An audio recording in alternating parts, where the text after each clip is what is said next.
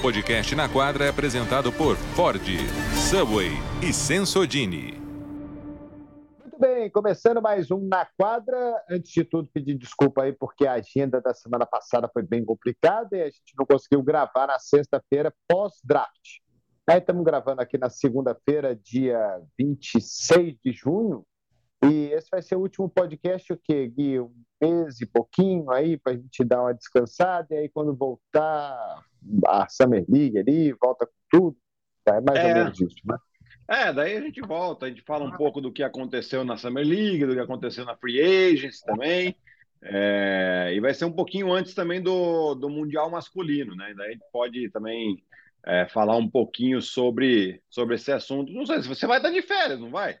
Em agosto? Eu, só em agosto. Ah, então, tá bom. A gente para um pouquinho, aí você volta, aí você entra de férias, aí eu arrumo alguém para te substituir nas suas férias. Ah, grande Felipe Mota, já está escalado já. É, Felipe pronto, Mota, inclusive. Vou começar, então vou começar falando do Felipe Mota já, porque o Felipe Mota até agora ele está chateado. É ele tá verdade. Tá hashtag, hashtag, chateado, né? Porque o Charlotte Hornets deixou passar o Scott Henderson, pegou o Brandon Miller no draft. É, assim, pelos scouts, né, Gui, o Scott Henderson é mais talento do que o Brandon Miller. Né? E é, talvez também o jogador mais pronto, que estava jogando é, já de league, né? já estava jogando uh, no nível competitivo um pouco mais alto do que é o college. Né? O college ele, ele é importante, ele é um, onde, onde os jogadores nascem mesmo, a maioria deles para NBA, mas é, ele tem um nível diferente, né? Ele tem um nível amador, né? Então, você tem Brandon Miller, é um talento? É um talento. Mas é, os, as outras equipes, né, contra quem ele joga, né? Então, às vezes o cara tem um, um, um jeito físico avantajado que ele leva vantagem em cima dos outros meninos. Então, o Scott Henderson talvez fosse mais pronto e mais talento do que o Brandon Miller, mas Charlotte não quis é, pegar ali alguém para competir com o Lamelo Ball. É isso aí, Ari. É, eu, eu, sinceramente, acho que eles cometeram um erro aqui, mas o tempo vai, vai nos dizer quem está certo e quem está errado, né? É, porque assim, você tendo uma escolha tão alta assim no draft, você escolhe o melhor jogador possível, porque você tem realmente a possibilidade de trazer um, um, um eventual, uma eventual estrela é, dos próximos anos da liga, né? E, e o Scott Henderson está um nível superior, sim, ao Brandon Miller. Né? E hoje você tem aí praticamente todas as equipes jogando com dois armadores, praticamente. Né? Então, não, eu acho que não ia, não ia ser conflitante lá Melo Ball jogar com o Scott Henderson. É, o Charlotte entendeu dessa maneira, nem, nem o mascote deles gostou muito lá da escolha. Tem a imagem que viralizou um pouquinho na internet aí, do mascote um pouco decepcionado né? E, e, e bom, bom para Portland, né? Porque pega o, o Scott Henderson. É, agora, Portland também vai ter decisões aqui a serem tomadas, né? Mas só para terminar do Charlotte, Charlotte é, é, uma escolha estranha porque depois ele tem outras escolhas do draft que eles escolhem armadores também. Né? Então você fala, ué, mas se você está escolhendo armador aqui, por que você não pegou o melhor possível, então? É, ou eles viram alguma coisa que ninguém viu no Scott Henderson e falou: não, melhor deixar passar esse daqui porque pode ser algum problema. O que é difícil, né? Porque uma equipe só, e ainda mais uma equipe, uma equipe que não tem tanto, é, como se diz assim, é, tantas escolhas certeiras em drafts, né? O Lamelo Ball é uma escolha certeira, mas assim, a gente já viu passar um monte ali que não viraram assim aquela grande estrela que poderia virar. E Charlotte sempre tem escolhas altas no draft, porque o time vai mal há muito tempo já. Né? Então temos aí o, essa possibilidade. Vamos ver o que vai acontecer. Né? E, e tem Portland, né? E Portland que é, que é a história também que a gente tem para contar aqui, né? Pois é, né? Porque para ir com, com, o Scott Henderson passando para a terceira posição, Portland foi lá e falou: Pá, você não quer, eu quero.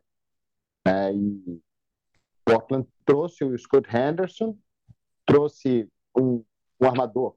Né? E aí a, questão não é se o Scott Henderson vai ser, é, quer dizer, óbvio que é uma questão se ele vai ser um grande jogador na NBA ou não. Mas a questão para o Portland é que eles têm o Lila lá e o Lila deu uma declaração falando que não quer fazer parte de uma reconstrução. Ele não quer esperar time ficar competitivo, ele quer estar tá, tá mais para o fim da carreira do que para o começo, ainda joga no nível altíssimo na NBA, e é um jogador que tem mercado incrível, e vamos ver o que, que vai acontecer nessa intertemporada. O Lillard também falou né, que vai dar tempo para Portland nessa intertemporada fazer alguma coisa antes que ele tome a decisão. E aí eu até comentei na semana passada que essa, essa lealdade do Lillard com Portland é algo nunca antes vista na história do esporte. Né? Impressionante como um jogador uh, espera tanto da franquia. É, ele espera, espera muito, mas é aquilo que a gente sempre fala, a, a lealdade é uma via de duas mãos, né? Tem que ser do jogador para o time e do time para o jogador também. E, e agora, claro, até saiu aqui notícia no The Athletic, é, notícia não, né? Rumores de que é, para agradar, agradar e o líder seria, o Portland teria que renovar com o Jeremy Grant e tentar trazer alguma, alguma outra estrela veterana, né? Até se falaram no nome do Draymond Green. É, por mais que eu adore o Draymond Green, não sei se com essa formação de equipe o Draymond Green seria o jogador ideal. E também não sei se só o Draymond Green é, colocaria esse time do Portland é, numa situação de contender, né, de favorito ao título. Mas você tem ali, você pode usar, com a chegada do Scott Henderson, você pode usar, por exemplo, um Anthony Simons como era de troca, um jogador muito interessante, que vem crescendo nos últimos anos não é uma estrela, mas é um jogador que tem 20 pontos, 20 pontos na mão aí, pelo menos no Portland ele tinha na temporada passada. Né? Outro jogador que é, despertou interesse de outras franquias numa eventual troca é o Shadon Sharp, né? jogador que fez o primeiro ano, ano passado, muito bom lá com o Portland também, jogador grande, né? jogador ala grande, não é um pivô, então você pode também usar isso daí como uma peça de troca. Né? E aí aproveitar, Scott Henderson ao lado de um jogador experiente como o Lillard, né? Ele pode até jogar muito bem, porque assim, é claro que o Lillard ficando e você trazendo mais uma mais um outro jogador importante, vai ter muito espaço para esse Scottie Henderson uh, fazer seus pontos, bater para dentro, né? Porque faz com que a, a, as defesas adversárias vão ter uma atenção nesses principais jogadores. Agora, se Portland não faz nenhum desses movimentos aqui, a chance do Lillard já vai falar, tá bom, gente, cansei, me manda lá para Miami, já que ele saiu com uma live aí com a musiquinha de fundo Welcome to Miami, dando sinais, não sei se são sinais ou não, são que ele está querendo passar, mandar passar uma mensagem para alguém ou não, mas uh, ele seria muito bem-vindo lá em Miami. É, eu, eu, eu penso assim, eu acho que o Portland ele, ele precisa ser honesto com o Lillard e com ele mesmo. É, o general manager lá precisa entender o que, que ele quer fazer. A gente quer fortalecer o time agora e ser competitivo já, ou queremos fortalecer o time para daqui três, quatro temporadas? É, então, a primeira, primeira coisa que o Portland tem que ter em mente, o que, que eles querem fazer? Não dá para fazer as duas coisas. Não dá para ser competitivo e fazer uma reconstrução. É, e eles têm a melhor moeda de, de troca da NBA na mão. É, não existe nenhum jogador que vá sair ou que saiu no mercado melhor do que o Damian Lillard. Né? Os outros estão amarrados com as suas equipes, as estrelas já estão é, nos seus lugares. Né? Então, o que, que Portland quer? Portland quer fortalecer o seu time agora? Portland quer é, fortalecer o seu time para daqui quatro, cinco temporadas? E aí você usa o Lila para trazer gente. Ah, você chamou a atenção aqui antes de começar a gravação sobre o Minnesota Timberwolves e essa história do Nasri ter renovado e uma possível liberação aí do Cal Anthony Towns. Se o Cal Anthony Towns vai para Portland, eles ganham mais um jogador. Interessante.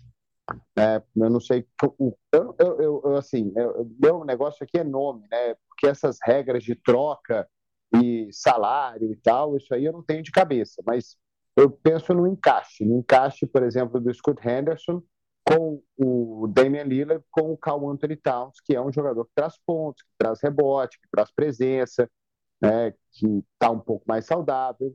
Então, eu não sei, eu acho que o Cal Anthony Towns, e aí você renova com o Grant, você, tem um backup ali, ou às vezes você consegue até manter o Nurkic no seu time, para ter uma profundidade de elenco um pouco maior.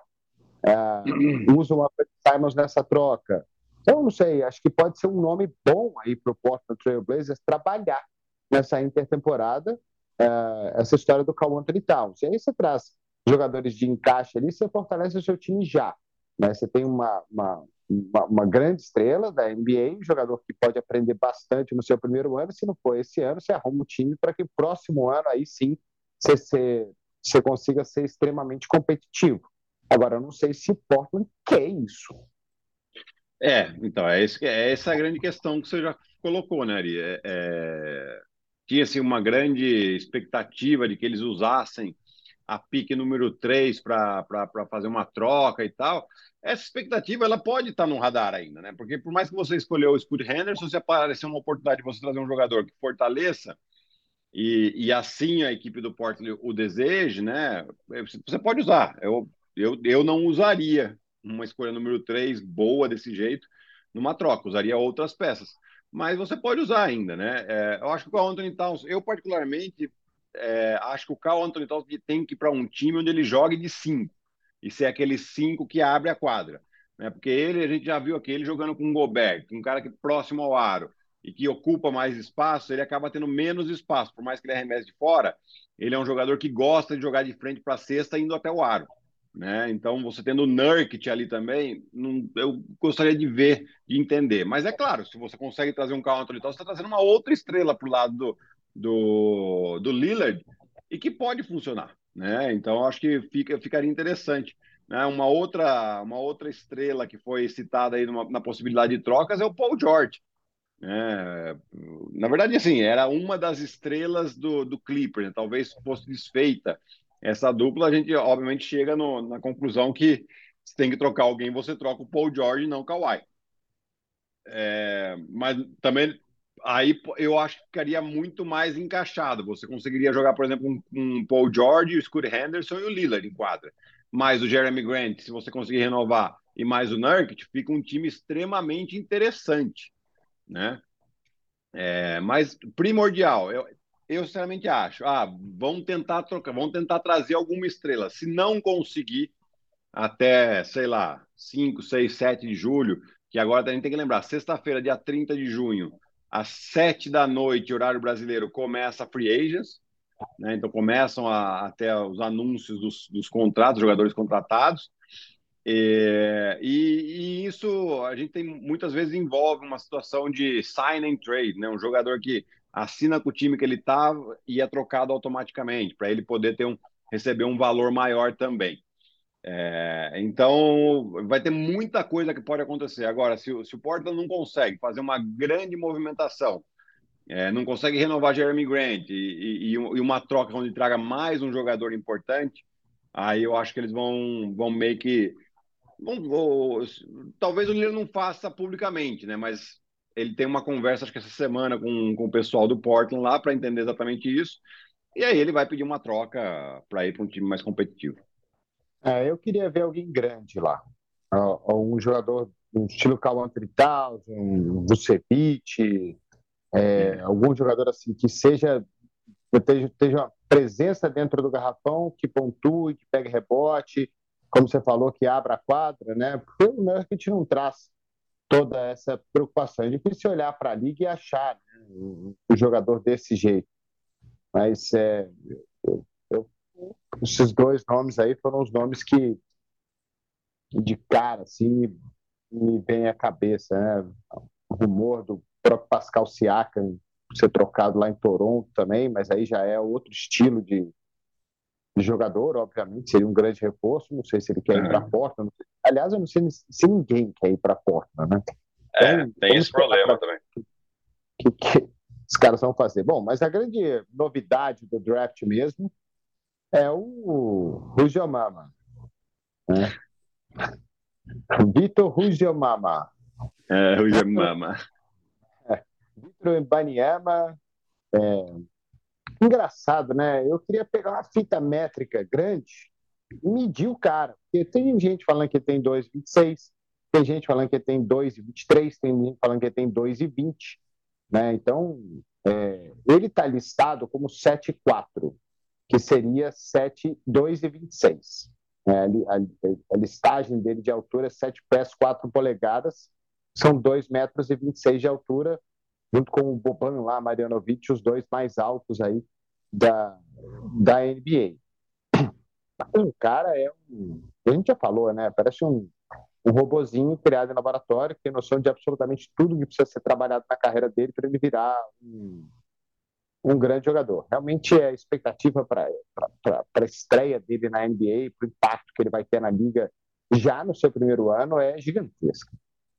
É, e até saiu uma foto dele com o Sean Elliott, o David Robinson, Tim Duncan e o Mano Ginobili, que o receberam para um jantar, para conversar com ele, para dar as boas-vindas ao time do San Antonio, todos eles jogadores históricos da franquia, né? E, e é, assim, a diferença dele para o David Robinson, que está do lado dele, assim, e, e, já tem os seus 2 metros e 10, 2 metros e 11 ali, o David Robinson, talvez tenha diminuído um pouquinho, né? Com a idade a gente vai diminuindo, é, mas é muito, é quase uma cabeça ali. Então, tipo, é, se, se, você falar para mim que ele tem 2,28, eu não vou achar que é um exagero, não. Pode ser que ele tenha isso mesmo, porque ele é realmente muito grande. Né? E, e o outro fator, sim, é, é, como você gosta de dizer, né, para surpresa de zero pessoas, ele foi escolhido na primeira, na primeira posição lá do draft pelo San Antonio. O Greg Popovich está muito entusiasmado em treiná-lo. É, ele já falou que não vai jogar a Copa do Mundo com a França. Ele falou que é super importante para ele representar o país e tal, mas que nesse momento é mais importante para ele fazer essa adaptação e fazer um desenvolvimento lá com a equipe do San Antonio. É, que no futuro isso vai trazer frutos, inclusive, para a equipe francesa. Né? É, e eu estou de acordo com ele, tem que aproveitar mesmo. É, é, é, um salto interessante que o jogador faz uma carreira. Ele chega, apesar de. Ele não dá a impressão de sentir muito essa pressão e tal, mas ele chega com aquela pressão de, de ser o jogador mais hypado, né? o jogador que mais expectativa se tem desde LeBron James. É, então, é, eu acho que ele faz bem em ficar já treinando, se adaptando à cidade, conhecendo a cidade, conhecendo onde vai morar, é, treinando os companheiros, enfim. Tem uma série de coisas que ele precisa se adaptar e, e ele tem tudo, sim, para ser um, um fenômeno na, na NBA desde o seu primeiro ano. É, é, é, é esperar, esperar para a estreia dele. É, acho que não tem muito para falar dele. É um cara que faz de tudo, um jogador completo com essa altura, com envergadura gigantesca. Né? A gente até brincou, né? Ele tem envergadura de um, da altura de um gol de futebol. É. Né? Qualquer pessoa que já entrou num campo de futebol já viu o gol, o gol é grande. Pô. Tem 7,32 por 2,44.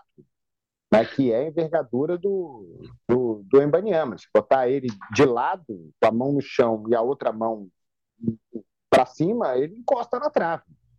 Né? Então, sim, é meio bizarro você pensar isso, né? Porque se uma pessoa normal, tem 1,80m, fizer isso, você é nada perto de um gol de futebol. E o cara, ele é um, um fenômeno físico, né? Ele já falou, tem um físico único. Então, assim, não tem muito para falar dele. Tem que esperar ele jogar e ver como é que vai ser a evolução dele.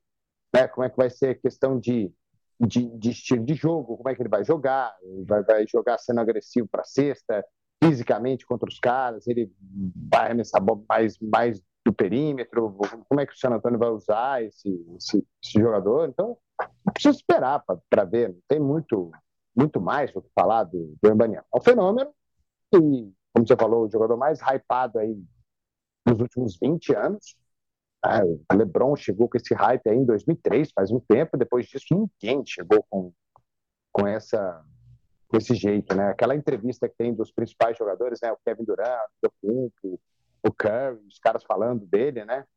O Curry falou que ele parece um hack de videogame.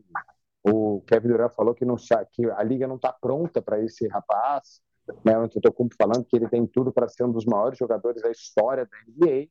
Então, esperar não tem mais o que fazer. Esperar outubro chegar, a gente já vai estar em ação aí na, na Summer League, é totalmente diferente, é outro ritmo, é, é uma exibição praticamente, então esperar para ver o que vai se tornar Vitor Wembanyama. A expectativa é que se torne algo muito grande. Pois é, pois é. E, e acho que temos mais expectativa, né, Ari? Além de, dessa da escolha do Embanyama, né? Eu acho que a expectativa é a da, sobre as trocas que tivemos na semana passada, de como se encaixa o Chris Paul no Golden State Warriors, o Marcus Smart em Memphis, e Porzingis em Boston, hein? Essa aqui surpreendeu a gente. Nós não gostamos muito, não, né, Ari? Não, eu, eu já falei várias vezes nesse podcast, no ar, em lives, em Instagram. Eu não sou fã desse jogador, não sou. Nunca fui. É, é um jogador de 2 metros e 21 de altura. Isso. É. A gente está vendo aí jogador com essa, com essa, com esse tamanho, né, com a envergadura que ele tem, porque ele também tem uma envergadura muito grande, que tem, como o povo gosta de ser maldoso com ele, nojinho do garrafão, é, não, não, não, não me chama atenção. Um jogador desse tamanho, ele tem a capacidade tá, de jogar perto da cesta e tem um aproveitamento de perto de 70%. E, com esse tamanho que ele tem, é, quem é que marca o Porzingis? Né? Ele sendo um pouquinho mais atlético, ele sendo um pouco mais agressivo dentro do garrafão. Né? E, assim, não me entenda mal, né? eu acho importante, a gente está vendo a bola de três, o arremesso de longa distância, né? como o Embiid, por exemplo, desenvolveu isso, né? quando fica difícil para ele jogar dentro do garrafão, como ele tem um arremesso da média distância que é muito bom, como o Adebayo tem um arremesso da média distância que é muito bom, né? O Jokic tem um arremesso da média distância que é muito bom, o Antetokounmpo não tem. Né? O Antetokounmpo ele não tem muito esse arremesso. Ele até melhorou de uns tempos para cá, mas não é o forte dele. O forte dele é a passada larga que ele tem, a envergadura gigante que ele tem, o físico maravilhoso que ele tem. É diferente. Agora, o Porzingis, cara, você tá de brincadeira. O cara desse tamanho, perto da cesta, ele não consegue fazer nada. Eu, eu, assim, eu até fui, né, Gui? Eu te mandei os números, sim, né? Sim é, que, que é, pessoal lá do SIG, né? A gente tem um grupo lá da ESPN americana, só pegar aqui, porque aqui o Brian, que, o Brian que me mandou. É, sobre o SIG é o Stats and Info Group, né, um grupo de estatística da ESPN, que é um grupo fantástico. Eu pedi a eles para que me mandasse a média de pontos dentro do garrafão dos principais jogadores aí que eu citei, né? O Antetokounmpo, o Jokic, o Adebayo e o Embiid. Só para deixar claro, também acho que todos eles são melhores do que o, o Porzingis. A minha questão é um homem grande dentro do garrafão. A média do Antetokounmpo nas duas últimas temporadas foi de 17,3 pontos por jogo no garrafão. O Jokic foi 16, o Adebayo 13,9, o Embiid 13,4 e o Porzingis 8,4. Né? São cinco pontos de diferença para o Embiid, que é o quarto nessa lista, e menos da metade do Antetokounmpo, né, com um jogador que tem esse tamanho. Em números totais de pontos, o Jokic foi quem mais fez ponto dentro do garrafão, 2.286. O Porzinho fez 980 pontos dentro do garrafão nas duas últimas temporadas. Isso que ele teve a melhor temporada da vida dele no ano passado, que ele fez 23 pontos de média. Desses 23 pontos em média, 8 são dentro do garrafão. Ou seja, 15 são fora do garrafão. É lance livre e bola de três. É importante? É óbvio que é importante. Mas, cara, ele precisa ser usado dessa forma. Se ele não for usado dessa forma, ele é só mais um. Eu também acho, eu acho, inclusive, é, eu, eu, não sou contra o homem grande chutar de fora, muito pelo contrário. Eu acho que o homem grande, quando ele arremessa de fora, ele causa um perigo que você, faz com que o homem grande adversário tenha que sair do garrafão. Então, aquela proteção de ar ela fica mais comprometida. Né? Mas é, você tem que usar, saber usar essa bola de fora. E você citou o Jokic aqui que eu ia citar. O Jokic tem um bom arremesso, mas ele não, não exagera. Ele arremessa as bolas de fora quando o cara fala, tá bom, fica aí, fica aí. Aí ele vai e fala, lembra o cara e fala, bom, não posso deixar esse cara livre, porque senão ele vai me machucar nas bolas de três. Aí ele tem que sair de novo, aí é o espaço que ele precisa. Né? É, nessa, última temporada, o Porzingis ele arremessou cerca de 10 bolas de dois pontos por jogo, com aproveitamento aí de praticamente 56%. Né? Não é um aproveitamento excelente, mas é um, é um bom aproveitamento, porque assim, nesses arremessos estão incluídos também, ele faz muito aquele arremesso de drible parado de jump da meia distância. Né? Porque é, é, é o arremesso impossível de marcar ele. Por que eu falo que é impossível? Porque o, o, o drible parado de jump, quando você está quicando a bola, o defensor está preocupado em te fechar a, a, sua batida até o aro. Né? Então ele está numa concentração. A hora que o cara sopra o arremesso já é difícil de contestar. Quando você pega um cara de 2,20 metros, e 20, você não vai chegar. Não... Então, se ele tiver uma, um, um bom aproveitamento nesse tipo de arremesso, ele faz quantas bolas ele quiser desse tipo, né? É, mas ele tem que aproveitar também que o 2,20 metros e 20 deve ter, sei lá, quatro, tá, três, quatro jogadores talvez da altura ou mais alto que ele. A gente falou do Embanyama, tem o Boban Marjanovic, e eu não lembro mais de algum outro jogador de 2,20 metros 20 na NBA de hoje. Né? Então você tem que saber aproveitar esse tamanho e ir próximo da cesta, ser mais agressivo no rebote ofensivo. E você não vai perder as suas características de arremesso de três. Mesmo porque você vai jogar num time agora que é o Boston, que tem por características aproveitar essas bolas de três. Né? Mas você tem que ser mais agressivo para quê? Para inclusive abrir mais espaços para os companheiros. Ainda mais ele tendo Jalen Brown, Jason Tatum do lado dele agora, são dois craques, são duas estrelas da liga. Né? É, você vai abrir espaço para eles. Quando a defesa preocupar mais com eles, quem que vai ter o espaço para arremessar? Ele de novo. Né? Então, é, é, tem, ele tem que colocar nessa cabeça essas duas coisas: jogar um pouco mais próximo do aro e jogar mais com mais intensidade, com mais agressividade principalmente nos rebotes. Né? Um jogador de 2,20 metros e 20 não pode ter, pelo menos na minha concepção, oito rebotes e meio de média. Né? Jogando, deixa eu ver quantos minutos ele jogou por jogo aqui, jogando 30 minutos por jogo.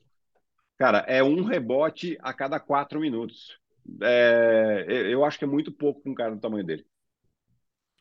Certo, estava vendo aqui, assim, é, é, entre os 50 primeiros na última temporada, pontos no garrafão, ele não está.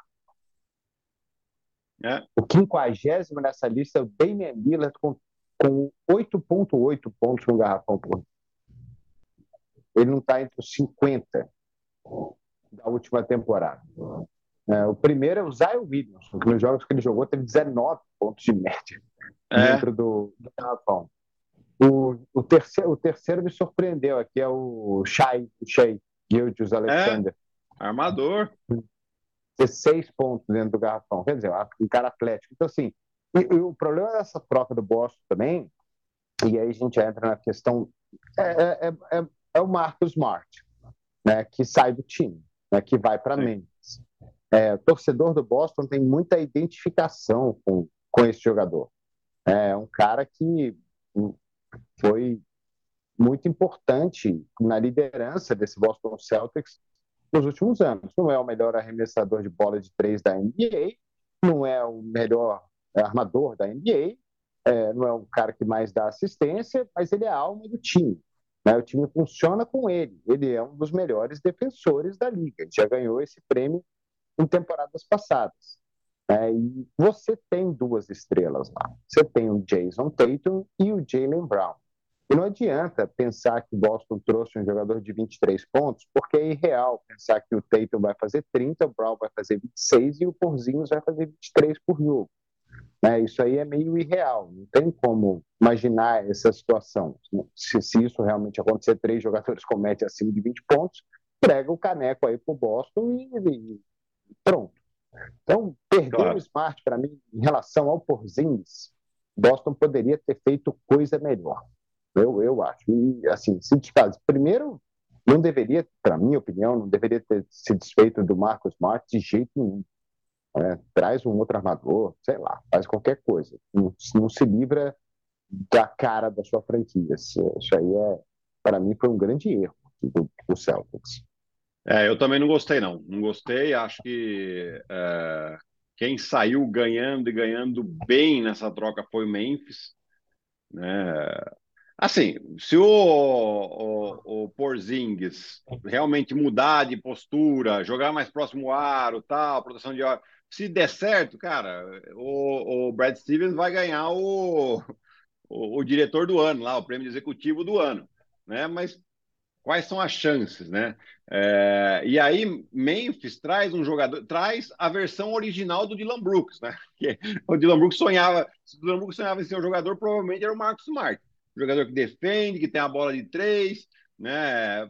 O Marcos Smart foi o jogador que mais deu assistências no time do Boston na temporada passada, ou seja, então enxerga bem o jogo também, né? E, e pode ser aquela liderança que o próprio Jamoran está precisando né? Um jogador mais velho, já rodado, ele já, quando precisou lá em Boston, ele dava uma chacoalhada nos caras, fazia uma declaração pública para atingir os companheiros, né? Então ele tinha, ele tem essa característica. E, e, acho que ele pode, principalmente nesse período aqui que o, o vai ficar fora, os primeiros 25 jogos, ele tem essa liderança para conduzir essa equipe. Né? É, eu, particularmente, achei que Memphis saiu muito bem nessa troca. Você per perder lá o Tyus Jones, né, que era talvez o, o melhor, junto com o Malcolm Brogdon, vai, é, o melhor armador reserva da liga, porque ele foi muito bem, principalmente quando o Jamora não jogava, ele, as médias dele subiam absurdamente. É. Mas é, é, um armador reserva você consegue substituir, né? uma estrela talvez não. Né? Então, eu acho que esse que é o grande ponto aqui. Né? E, e, vamos ver, vamos ver agora qual vai ser na quadra. Né? A gente sempre vê esses encaixes na quadra como funciona. Outro ponto muito importante dessa troca, né, que agora Memphis tem tudo para ter talvez a melhor defesa da. É verdade. Uh, Jaron Jackson Jr. é um excelente defensor. O Steven Adams protegendo o ar saudável é, é muito bom. E o Marcus Smart é o melhor, talvez o melhor defensor do perímetro da NBA. Né? Então você pode ter uma defesa monstruosa para o Taylor Jenkins trabalhar. Né? E Sim. com um ataque explosivo, né? porque o Desmond Bain teve uma temporada incrível, o Jamorani eventualmente vai voltar. Né? Então, se o time conseguir, se o time mantiver um ritmo bom aí de vitórias e derrotas nesses 25 jogos, um terço da temporada que ele vai ficar fora, e é o começo, né? O começo da temporada ele sempre é menos importante, vai, do que o, o terço Sim. final. Então, é, Memphis tem tudo para ter uma, uma, uma defesa muito, muito interessante um time muito equilibrado dos dois lados da quadra na próxima temporada. Um time que já foi muito bem é, no ano passado, terminou com a segunda colocação, poucos jogos atrás do Denver. É um time que joga muito bem dentro de casa. E a defesa, para mim, ficou talvez a melhor da NBA, pelo menos no papel agora com a chegada do Marcus Smart. Então, é, para playoff, intensidade, é um time bem, bem perigoso agora. Resta o Taylor Jenkins trabalhar direitinho o vestiário agora também desse time. É. Exato, ali, exato. E eles ainda tem um, um, espacinho aqui no cap que eventualmente pode até trazer algum jogador uh, interessante aí, né? Uh, o, o, cap, o, o salary cap dessa temporada que vai ser algo em torno de 137 milhões de dólares, né? Eles têm comprometido aí 123. É claro que os times podem né, explorar um pouquinho mais isso, né? mas tem algumas regras que eles têm que respeitar. Né? É... Mas, enfim, ainda tem, eles têm lá o, o Steve Blake, né? que, que foi muito bem também desde que chegou, o melhor aproveitamento da, das bolas de três pontos aí de todo. Steve Blake, não, eu tô confundindo. Luke Kennard, gente. Oh, meu Deus do céu, eu tô falando tremenda bobagem aqui. O Luke Kennard, que estava lá em, em, em, é, nos Clippers e chegou, chegou bem, né? Inclusive, foi um problema que ele não jogou aquele jogo 6 lá em Los Angeles também, que eles parece que Memphis tinha uh, achado a meio que a fórmula jogando com quatro pequenos uh, e, e, e, punindo a defesa do Lakers que, que, se concentrava em um ou dois jogadores ali, né? dando muita, muito volume, principalmente para o Dylan Brooks. Né? Então é um time bastante interessante que pode inclusive se mover no mercado de free agency para reforçar um pouco esse time e começar a aproveitar cada vez mais essa janela de oportunidade que o Memphis tem, sim, com ótimos jogadores de, de ir muito longe, quem sabe até chegar numa final. Ô, Gui, você conhece alguém mais honesto que o Draymond Green? Honesto? Que virou, é, que virou e falou que não gosta do Chris Paul. Não gosto dele. Mas ah, é? Joga bem, o cara é bom, joga um basquete legal, o cara, cara é, faz o que tem que fazer, mas eu não vou com a cara dele, não. Esse cara é uma mala, não gosto dele, não, mas vai jogar com a gente aí e vai ser bom. É verdade, ele soltou essa, né? É. Que, que maravilhoso, né? É, mas é que ele tem, o, cara, o cara tem um, um, podcast, é quase que diário, vai, sei lá qual, qual é a frequência que ele faz o podcast. Ele precisa de pauta também, né? Então daí ele acaba as pautas, bom, tem que começar a jogar com a, com a, honestidade aqui, né? Vamos falar tudo que eu penso aqui das. Mas uh, foi, olha, essa primeira troca aí do Mike Dunleavy Jr. como presidente de operações de basquete, né? Depois da saída do Bob Myers, foi ele quem assumiu lá. Já achei bem interessante, porque é claro, você está trazendo um jogador de 38 anos, não é mais o mesmo, tem aquele histórico de lesão em playoffs, tudo aquilo que a gente já sabe. Mas é um jogador que não vai ter a responsabilidade nem de ser nem a primeira, nem a segunda, nem a terceira opção no ataque. Talvez a, a, a quinta opção no ataque ele vai ser, quando ele tiver em quadra, porque também acho que não vai sair como titular. Não faz sentido você sair com uh, tantos jogadores baixos assim. Né? Então, assim, além dessa parte técnica, que ele traz um jogador que uh, traz um armador de ofício para ser reserva, com coisa que o State nunca teve, né? Nesse sentido, você, ele, ele deu uma aliviada na folha salarial para poder é, também renovar com o Draymond Green agora, né? Agora ele tem um pouco de fôlego. Lembrando que na temporada que vem acaba o controle do Clay Thompson, ele vai ter que também fazer alguma ginástica aí, mas daí o Chris Paul já vai ter acabado o contrato dele, que só tem mais um ano de contrato. Então, eu particularmente já gostei nesse sentido dessa movimentação, né? É... Ou, além disso, o Golden State escolheu na primeira rodada do draft um armador que, pelo que dizem, pelos analistas dizem, com características similares ao Curry e ao Jordan Poole, né, que é mais ou menos o mesmo estilo de jogo, longe de ser, de ter a mesma qualidade, tá, gente? É só a questão da, da, da similaridade de jogo. É, e trouxeram um homem grande na segunda rodada, é, que realmente é uma necessidade que o Golden State tem. Né? Então já, já começo a, ficar bastante intrigado com esse time do Golden State estando todos saudáveis, não tendo problemas de vestiário como tivemos no ano passado. É, a gente tem que sempre lembrar que esses caras são extremamente competitivos. Né? E, e, se tem uma coisa que eles vão se concentrar nesse ano, ali se pode ter certeza, vitórias fora de casa. Pode anotar aí. É, foi um dos piores da temporada passada, né? Vencendo jogos fora de, de casa foi um negócio absurdo. É o melhor dessa troca aí para o Golden State foi ter aberto mão do Jordan Poole né, é, por, por, alguns motivos. O primeiro deles é por dinheiro. Né? Um contrato de 28 milhões de dólares pesaria demais para o Golden State e, e o, o, Jordan Poole estava é, comprometendo bastante esse cap, que já é muito comprometido lá em São Francisco. É, o segundo que parece que, assim, desde o soco, né, não teve mais o mesmo clima. Então, o Jordan Poole já não está lá mais. É, então, a, o, vamos dizer, o desafeto do Draymond Green foi embora. O Draymond Green é um cara que tem muita identificação com o time, a torcida do Golden State adora o Draymond Green, e ele ganhou a queda de braço, e seria muito estranho se ele não tivesse ganho mesmo essa, essa, essa queda de braço, até porque ele é um cara que pode ser negociado a qualquer momento.